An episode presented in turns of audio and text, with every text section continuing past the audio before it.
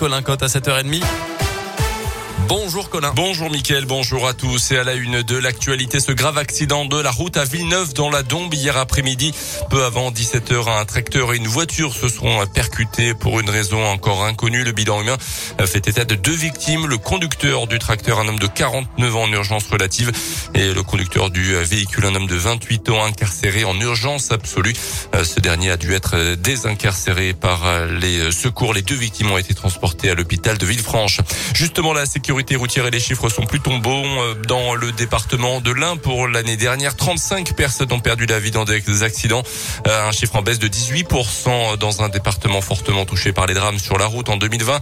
L'Ain avait connu un relâchement des comportements après le confinement. Quatre radars fixes devraient d'ailleurs être installés euh, dans le département de l'Ain cette année, notamment à Pérouge sur la 42 et à Amberieu en budget sur la départementale 5.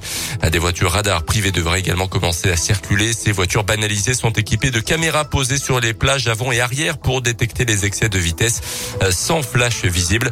Notez qu'en Saône-et-Loire, elles vont commencer à rouler à partir de ce mardi. Les trajets réalisés par les quatre véhicules radars et les plages horaires de contrôle ont été fixés par les services de l'État en fonction des critères d'accidentalité locale.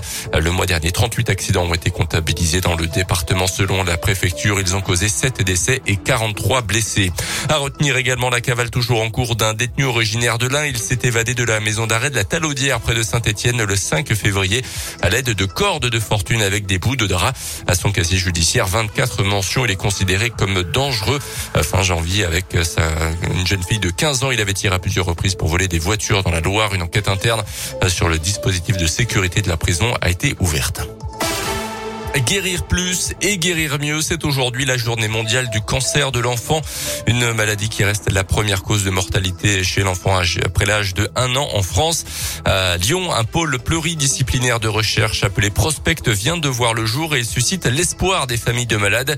Il va réunir une centaine de scientifiques et de spécialistes. Écoutez Pierre Leblon, pédiatre oncologue l'idée de cette nouvelle équipe qui s'appelle Prospect, c'est d'essayer de fédérer les choses, de créer une dynamique véritablement de tous ces laboratoires qui faisaient un petit peu de pédiatrie pour que les forces vives, on va dire, en recherche puissent euh, collaborer et véritablement euh, développer la recherche en pédiatrie de manière multidisciplinaire. Et que chacun amène un peu sa pierre à l'édifice avec ses propres compétences pour pouvoir euh, lancer des programmes globaux qui reprennent la compétence de chacun pour tout simplement effectivement aller plus vite. Au, au final, l'objectif final, c'est euh, trouver de nouvelles euh, stratégies de traitement, de nouveaux traitements pour pouvoir euh, guérir plus les enfants et les guérir mieux. Ces chercheurs vont travailler en priorité sur les trois types de cancers les plus fréquents chez les enfants, les leucémies, les tumeurs cérébrales et les sarcomes. Les premiers résultats peuvent être espérés d'ici deux à trois ans. Les sports avec les JO de Pékin qui continuent. Une nouvelle chance de médaille tout à l'heure pour les Blancs biathlon. Le relais masculin va commencer dans les prochaines minutes. Quentin Fillon-Maillet sera en quête d'un cinquième podium en cinq courses. Il sera épaulé notamment par l'Indinois Simon Détieux. En huitième de finale de la Coupe de France de basket, la Gielbourg reçoit à nouveau Limoges ce soir. Coup d'envoi du match à 19h. Les Bressans qui avaient battu les Limougeaux le week-end dernier en championnat cette fois-ci. Un match à vivre en direct et en intégralité sur la web radio Gielbourg sur radioscoop.com. Notez enfin en foot que le match FBBP Créteil prévu jeudi à Verchères est finalement reporté à samedi 19h. Des cas de Covid avaient été détectés hier dans l'effectif francilien. Allez, Gelbourg Asvel, c'est ce dimanche à 17